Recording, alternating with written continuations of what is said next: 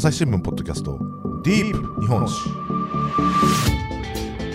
はい朝日新聞コンテンツ編成本部の坂本照明です、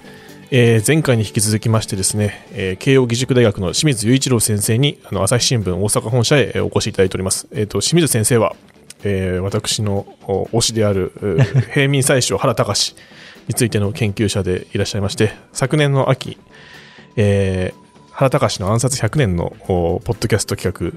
画をお一緒にやらせていただいた先生でございまして1年ぶりにえー今日お会いして再びあの熱い原隆トークを原隆トークで言いますが前半は山形有友トークでしたがね。あの後半は原隆と大阪の意外な関係ということについてお話を聞いていきたいと思います清水先生よろしくお願いしますよろしくお願いします。あの、ちょっと山形有友の話がディープすぎて。あの、今日お聞きしようと、あの、身構えていた、あ原隆と大阪の話はちょっと、ここからになってくるんですけれども、はい。今日あの、先生、あの、大阪に来られて、いろいろと、おえー研究を兼ねて、えー回られたと思うんですけども、はい。あの、原隆、はい。この、岩手出身の、うん。この原隆が意外と大阪と縁が深く、大阪にいろんなこう、ゆかりがあるというようなことで、ええどんな風に大阪と関わってきたのかちょっと教えてもらってよろしいですか、原隆が。そうですよね。だから東北、明治の最初の東北出身の若者が大阪ってちょっとイメージつきづらいはい。ところがありますよね。あの、まあ本格的に彼が大阪に来たのは、あの、最初に政府系の新聞の新聞記者になった時なんですけれども、はい。あの住民権運動が盛り上がってくる中で、政府がそのいくつかの新聞を政府系として立てていって対抗しようというふうにした。まあ、あの、よく知られているのが、あの、東京で副長治という人が新聞を作っていくというのが知られているんですけど、まあ大阪の側でもそういうのを作ろうとする。まあ、ただ政府がこれを途中で、やっぱこのまんまだと危ないなっていうので、突き放してしまう、切り離してしまうんですよね。あそこに原はいたわけです。大東日報という会社でした。で、これが原がまあ本格的に大阪に来て、その前もあの、フランス人神父の学牧をしてた時に一度大阪には来ているというふうにされているんですが、まあその時のことはあまり記録に残ってないのでよくわかりません。なるほど。で、この大阪に来て、まあそこで彼がやるのが、あの、立憲定政党ってありますよね。これもう一気になんかディープでマニアックな話ですが、あの、自由党、板垣大輔の自由党と奥間重信の改進党っていうのが、まあ大きくは系列として出てきていくと。で、それに対してその政府の側に寄り添う形で立憲定政党というのをその副長治が作っていくというところが、あの、歴史の教科書で出てきますけど、この立憲定政党の近畿支部というのが、まあその大東日報というところを中心に作られていくわけですね。うん。なので、その新聞記者もしながら、その立憲定政党の、まあ、は党員として、あの、いろんな人たちを勧誘しながらということもやっていたのが彼の最初の大阪時代ということですね。うん。大東日報にはい原隆が入社したことがですね、なんとその頃の朝日新聞にも出てるんですよね。ちらっと出てるんですよね。うんま、まだ二十歳じゃないですけど、25、6歳ぐらいですか、ねはいの若さで、あのー原隆が入社したってことがニュースになるぐらい、うんもうそんな若い頃からうん注目されてた人だったのかとちょっとびっくりしたんですけど、うんその前の実績としては、うん。あの、えっ、と、新聞人として、はい。えーのキャリアもすでにそのと時にあったんですよね。そうですね。あのーまあ、当時その民権系で知られていたところの郵便放置新聞という新聞に、あの、まあ、大隈重信だったりとか福沢諭吉に近いところの新聞ですけど、まあ、そこで記者をしていたと。で、その時の実績というのはあったわけですね。まあ、あの、最初はその翻訳が中心の仕事だったというふうに言われてますが、だんだん論説も書くようになっていたりとか、あとは、あの、これはペンネームでしたけど、山梨県の甲中新報という新聞に、あの、寄稿してたりということで、まあ、それなりに民権派系の言論人としては知られていたと。それが今度政府系の言論人になって、大阪にやってくるというので、民権派にとってはちょっと脅威だったということは、それはあの当時の記録にも書かれているところですね。そうですよね。あの、郵便放置新聞、はい。なんで原隆辞めちゃったんでしょうか？あ、あの、これもいろんな、まあ、これは、憶測というか、あの、推測の域を出ないところはあるんですが、明治14年の政変というのがあって、で、それまであの政府の中心にいた、大隈重信であったりとか、あの、福沢諭吉系の、えー人物たち、まあ、犬飼剛とか、あの、大崎幸雄とかよく知られてますけど、で、彼らが政府を追放されて、郵便放置に流れてくるんですよね。で、そうすると、あの、郵便放置で頑張った記者の腹としては、大建物がやってきてしまうわけですから、立つ瀬がないと。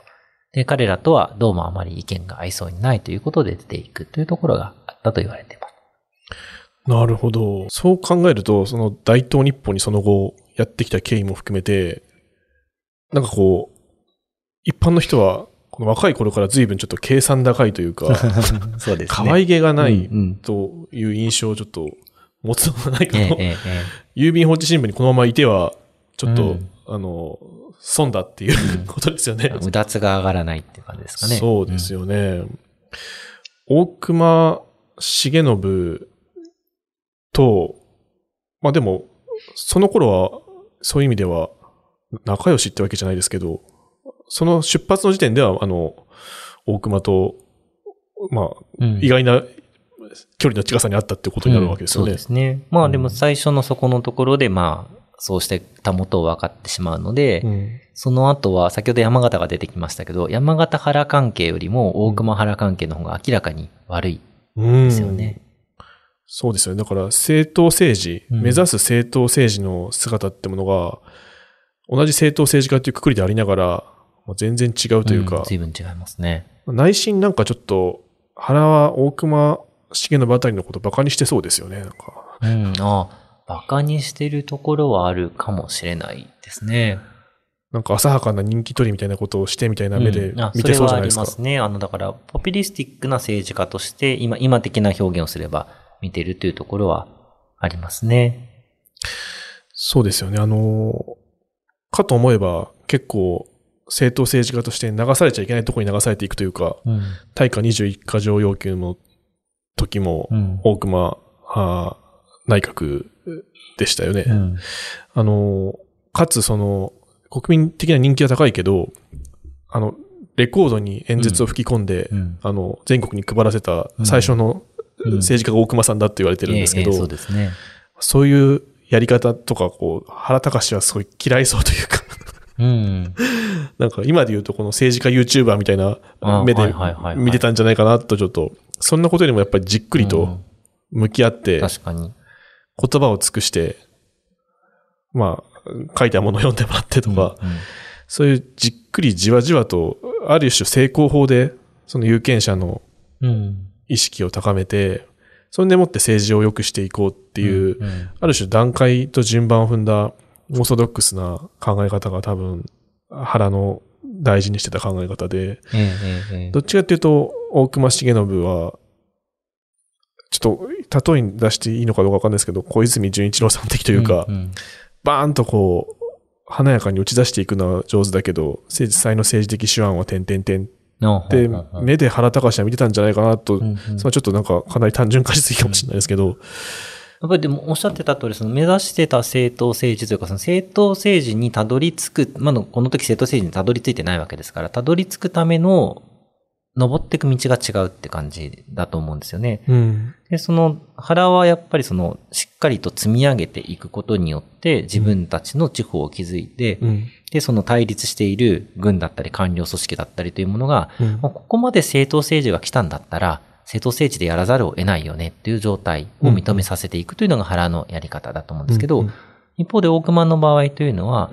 国民が本質的には主権者なんだから、うん。国民がもっとものを言うことによってうん、その国民のものを言うのを受けるのは政党しかないからうん、政党政治なんだというところで考えている。でそこのアプローチの仕方の違いというのは大きくあると思います。でうん、ですから彼がその吹き込んだあの音源でも言っているのが、国民の世論が大事なんであるって言ってるんですけど、その国民の声を届けることが大事なんだと。まあこれ今の私たちの感覚には非常に近いですよね。ただやっぱりそれは原からすると当時はまだ早いという考えというのはあったんだろうなというふうに思いますね。そうですよね。あの、根源的なところでまあ考えてることは同じなんでしょうけど、やり方、進め方間違うと、うん副作用というか、逆効果でもっと良くないことになるっていう、ある種政治の怖い部分もよく考えたのは多分原隆でも、それは結果的に往来なことになっても、うんそれを見守ってる時はなんかすごくこう、なんか、無縁な 道のりというか、うん。こう、スパーンとこう、切って捨てるようなこう、爽やかさがないからえ、え、え見ててこうなんかイライラするというえ。か、うんうんそういう意味ではちょっと気の毒な 政治家でもあったのかなという気がしてしまいますね。しますね。うーん、なるほど。ディープ日本史 SDGs シンプルに話そうパーソナリティの木田光ですニュースの現場からをお聞きの皆さん朝日新聞ポッドキャストには他にも番組があるって知ってますか？最近よく聞く SDGs という言葉。優等生的綺麗事うさんくさいそんなイメージを持っているあなたも大歓迎。まずはシンプルに話してみませんか？複雑な世界がちょっと生きやすくなるかもしれません。アプリから SDGs シンプルに話そうで検索してください。まあ、そんなこんなで郵便放置新聞辞めて、大阪に、えー原隆が来て大東日報の記者として、えー始めましたと。で、朝日新聞もそれを取り上げるぐらいの注目の言論人、大阪デビューだったわけですけども、はい。その後どうしたんでしょうか？あのー、で、政党自体がその先ほど政府に見放されるという話がありましたけども、はい。そこのところで対立が起こって、で、原はもうほどなく半年もいなくて帰ってしまう。なんと、ですよねで、まあ、あの、新しい道をそこからまた歩み出すということになるんですが、一方でこの時の大阪体験っていうのは原にとっては僕はかなり意味があると思お、ってるんですね。はい。というのが、彼はそれまでは、あの、まあ、法律系の学校でちょっと勉強をしていたりとか、はい。えっと、新聞人になったりとかっていうことで、あの、民権の側に重きを置いた、その、国民の権利、政治をどうしていくかっていう側に重きを置いていたんですけれども、はい。それ以前に彼がその東北をぐるっと回るとか、うんそういう仕事をしてた時に、非常にその産業をどうするかっていうことに意識が強くあるんですよね。はい。安全保障と、せあの国民の政治参加と産業っていうのが彼の中では割と大きな軸として成り立っている。うーん、なるほど。で、実はその財界との接触っていうのを一番最初にするのが、この大阪大東日本の時なんですよね。そうなんですね。で、あの、その相手というのは、あそこの、えっと、証券取引所の前に銅像が立っている五代友厚。お、五代様？はい。そうなんですよ。あの、ディーン五代さんに、あまあ、ディーンさんはあの役ですけど、五代さんに一番最初にその入社の字というので書いた記事が非常に認められていくと。ええ。で、それは、あの、もともと、まあ、あの、原隆は井上薫と関係があるので、うんそこのところで大阪財界と繋がっていくわけですが、うん。これが彼にとってはその後非常に大きな財産になっていくというふうに僕は理解しています。経済界に対する理解が高まるということですね。なるほど。わずか半年の大阪生活でもそういったつながりを作って、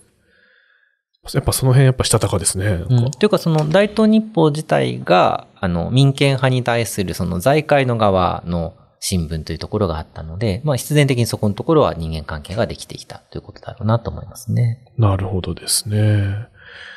この時、大東日報で原隆が背負っていた肩書きって主筆？はい。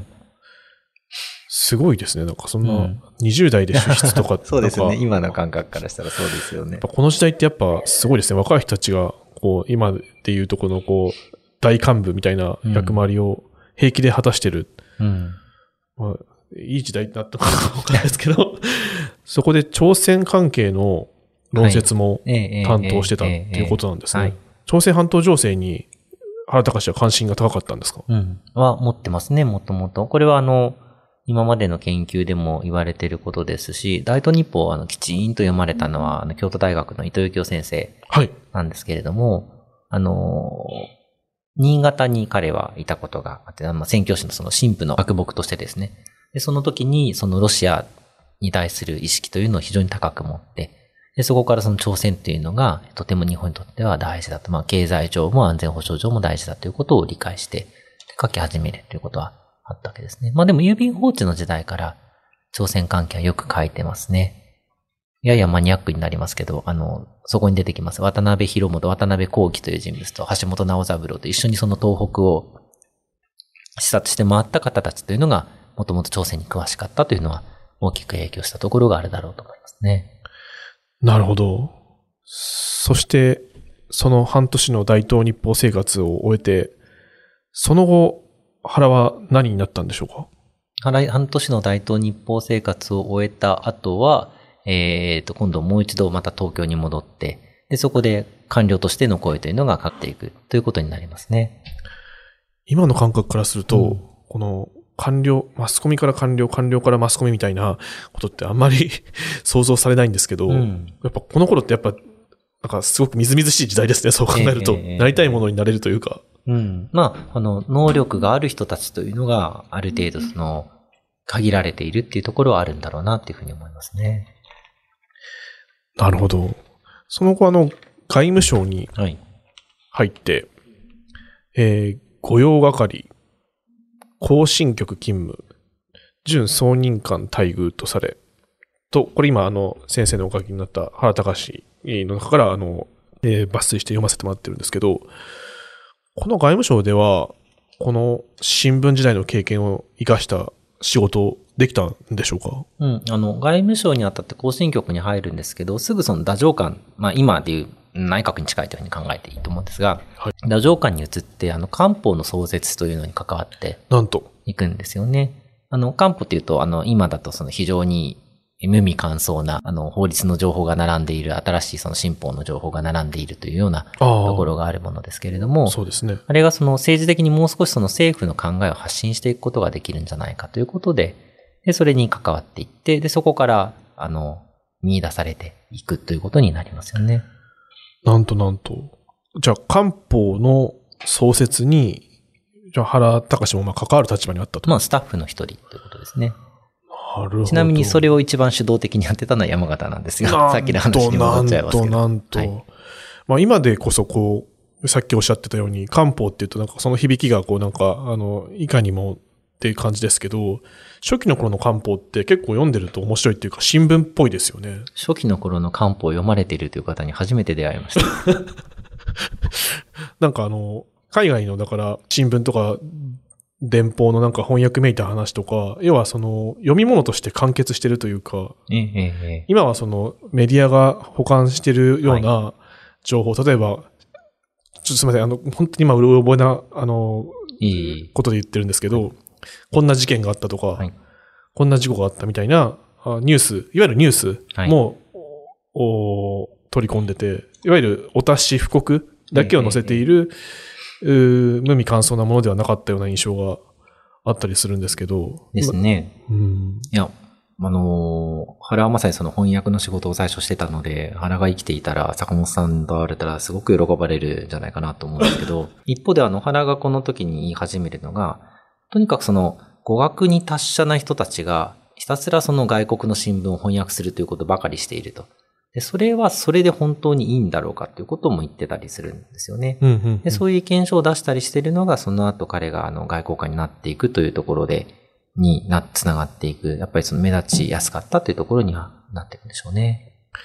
大事な視点だと思うんですよね、そこは。あの、ええ要は、海外の新聞がこう書いてる、はい。海外の指揮者がこう言ってる、みたいなところを、こうなんかそのまま、うんまあ、垂れ流すっていうんじゃないですけど、直輸入するだけだったら、その書かれてる内容とかは、い。意見をどうこっちが捉えて解釈して、現実の政治なり、社会を良くしていくことに落とし込んでいくべきかっていうところで言うと、大事なのはやっぱりその視点であり考え方の基本になるものであって、その知識として、そのまま直輸入して、そのまま垂れ流すことがそのまま世の中を良くすることにならないっていうか、んん大事なのはやっぱりその切り取り方であり、切り口、観点、視点だと、そうですよね。これは今も多分変わらない大事なことだと思うんですけど、なんか若くしてそういうことを役所の中で言って、波乱が起きなかったのかなと、まあ上司を批判するようなうん局面も、というか側面もあるわけじゃないですか、そういう意見を言うことは。はい。今、なんかそういうことを20代えーの若手の職員が言えるのかなとちょっと思ってしまうんですけど、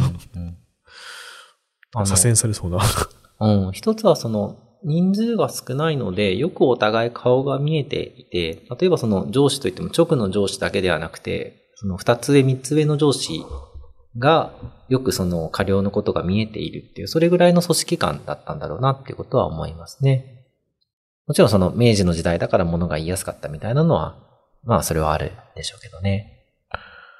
そう考えると、その、情報を伝えるっていうことの本質みたいなところを原隆がまあ考えてたっていうか、まあ、ジャーナリストだなと思うんですよね。この外務省、あるいはこの打上官での、あ面白いですね。はい働き方を見てても、やっはい。ぱり官僚としての有能さはもちろんありつつ、視点はやっぱりジャーナリストの部分があるなとちょっと。思っちゃったり。そうなんですよね。だから今までの、あの、伊藤先生なんかはよく言われてますけど、その経歴が、様々な経歴があるというのがやっぱり腹の面白さであり強みであるってことはおっしゃいますよね。そうですよね。だから、政治家になってからの、その、どっちかというとその保守政治家寄りのなんかこうイメージで見られてたんですけど、はい。まあ、朝日新聞も結構原隆をバチバチに批判したりしてて、はい。はい。なんか、今思うとなんでこんなに口を極めて批判しなきゃいけなかったんだろうと思うぐらい激しいんですけど、やっぱりその、なんつうか、あれですよね、こう、まあ、この後ちょっとまたお伺いしますけど、こう、大阪の毎日新聞うん。うん。ですごい辣腕を振るって、うん。ジャーナリストとしても優秀だったからこそ、こうなんか、対新聞に対して、うん。こうなんか、こう、接し方を知ってるというか、はい。はい。はい。なんか、生意気に見えた部分もあったのかもしれないですね。なんか、こう、可愛げがないというか、ああ、はい。はい。はい。うん、なんかちょっと当時の新聞とか見てると、うん。こう、下手に、なんかこう、新聞の内情を知ってるがゆえの、うんなんかこう、一枚上手なんですよね。なんか、ええ原隆の方が。なんかそういうところでもこうなんか、いろんな、あれこれがあったのかなとちょっと想像したり しちゃいます。当時の新聞を。面白いですよね。んあのー、先ほど、あの、米騒動の番組で世論と世論っていうのが出たという話がありましたけど、世論と世論っていうのは割と研究の、あのー切り口として出された、あこれも大阪の方なんですが、大阪府立大、今公立大ですかね。はい。の、住友博文さんという方が最初論文で書かれて、はい。で、もうちょっとそれを今度メディア誌のところで、えっと、京都大学の佐藤匠さんっていう方が書かれたんですけど、はい。佐藤先生が一昨年ぐらいかな、近代日本のメディア議員っていう名前だったかなと思うんですけれども、はい。あの、新聞だったりメディア出身の政治家っていうのが日本の政治にどのように影響を与えたかっていうことも書かれてたりして、やっぱこの中でも一人軸になってくるのは原なんですよね。あで、あの、ご承知の通り、西園寺も新聞を創刊してますし、あ。うん。加藤隆明も実は新聞経営をうん東京日日新聞していたりとか、うんで、犬飼も郵便放置の経験があるし、そうするとこのメディアと政治というのが非常に密接に関わってきてたし、メディアでの経験っていうのが政治に生きて、政治での経験というのがメディアに生きるというところがあった。で、そういう意味では先ほどその、キャリアが変わっていくっていうみずみずしい時代だったというふうに坂本さんおっしゃられたけれども、うん。まあそこの距離が本来的にはそれぐらいの近さにあるものだし、あるべきなんだと思うんですよね。うん。で、ここ最近あのメディア出身の方が広報官になったりとかっていうこともありますよね。でやっぱメディア出身の方が政治家になられることもあって、でそういうのは非常にいい傾向だろうなというふうに思いますね。そうですね。朝日新聞でも、尾形武虎という人物がいはいねはい。あの、自民党を作った 立役者の一人なんですけど、あの、今の視点からすると、あの、なかなか すごい転身だなと思っちゃったりもするんですけど、ええ今の話聞くと、そんなに歴史的には、あの、びっくりするようなことではない部分もあったのかな、なんていう。うんそれに彼は情報局の総裁もやってますから、官のことも分かってますよね。そうなんですよね。そういう人物が報道する、政治をするというのは、それはとても意義があることだと思いますよね。原自身も、はい。なんかあの、晩年に、また次の、おえー原慶一郎さんうん。うんが書かれた、あー思い出のエッセイによると、はい総理大臣辞めた後どうすんのかっていう話を奥さんとされた時に、はいどうしようって 迷って、言論になるのかって聞かれたら、言論なんか絶対ならないみたいな。新聞でもまたやろうかなみたいなことを言ってたそうですね。そうですね。ありますね。てことはやっぱりこう新聞好きだったというか、うん、うん、うん。やっぱベースの部分にはやっぱりその、そういうなんかメディアに関わる仕事をうん楽しむ、うん。なんかマインドがあったのかなってなんか、今楽しむっておっしゃられたのはまさにドンピシャだと思うんですけど、はい。彼は間違いなく物を書くのが好きなんですよね。ああ、好本き。当に幼少期からたくさんのものを書いてますし、はい。いや、あの、膨大なというか、うん。あの量のあの深さの日記を、うん。まあ毎週末別荘に行ってとはいえ書いていたっていうのは、ああ。それはやっぱりあの書くものが好き、読むものが好きでないとあれはできませんよね。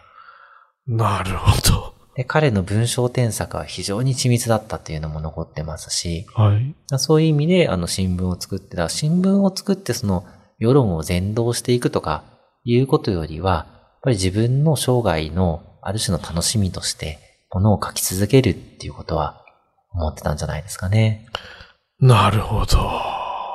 ああ、デタラメという腹の本があるんですけど、でたらめ。これあの、原隆記念館で復刻して売ってますので、あの、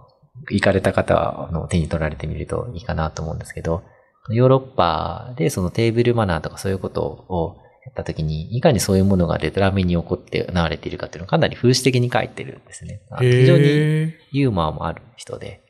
で、そういう物書き的な側面っていうのも彼が書いてるものを見ると見えてきますね。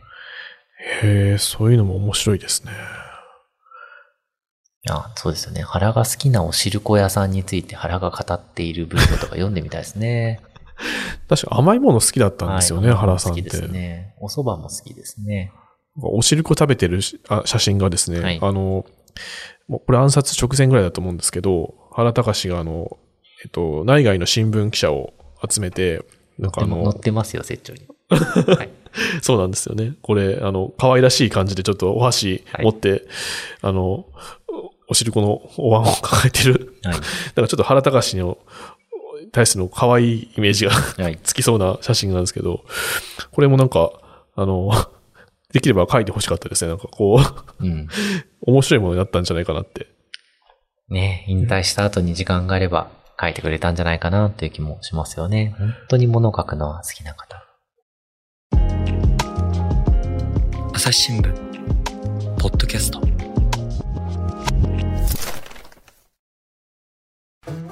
話は続きますが続きは次回お送りします。朝日新聞ポッドキャストディープ日本史。そんなこんなで、あの、原隆のえー山形有友から入り、原隆の話まで、あの、はい。い、ろいろ伺ってきたわけなんですけども、今回、原隆企画第2弾として、あの、山形有友と原隆、原隆と大阪という話でお話を伺ってきたんですけども、このポッドキャストを通じて原隆に関心をですね、抱いてくださった方も少なからずいるはず だと思いますので、ちょっと第3弾はちょっと、ぜひちょっと原隆と、今度はグルメですかね。グルメじゃないか。何かしらまたちょっと第3弾も考え食べ物の、話もいっぱいありますよ。第3弾ちょっとじゃあ原隆とまるちょっとはいポッドキャスト聞いてくれてる方からあのお募集 させていただくような形で、あのまた第3弾もさせていただけたらと思いますので、ぜひよろしくお願いいたします。はい。最後あのもし先生の方からですね最近の著作ですとかあの発表された論文とかですとかですねあのあのお PR コーナーじゃないんですけど 何か一言何かあのああるようでしたらご紹介いただいてもよろしいでしょうか？ありがとうございます。あの、おかげさまで原隆関係のものを原隆の本を出してから1年経ちますけど、いろいろ出させていただいているので、あの、そういうのが皆さんのお目に留まれば嬉しいなというふうに思います。ありがとうございますありがとうございます。では今日はですねあの慶應義塾大学の清水雄一郎先生を大阪にお迎えして原隆についてじっくりとお話を伺いましたありがとうございましたあありがとうございました。楽しい時間でした。りがとうございます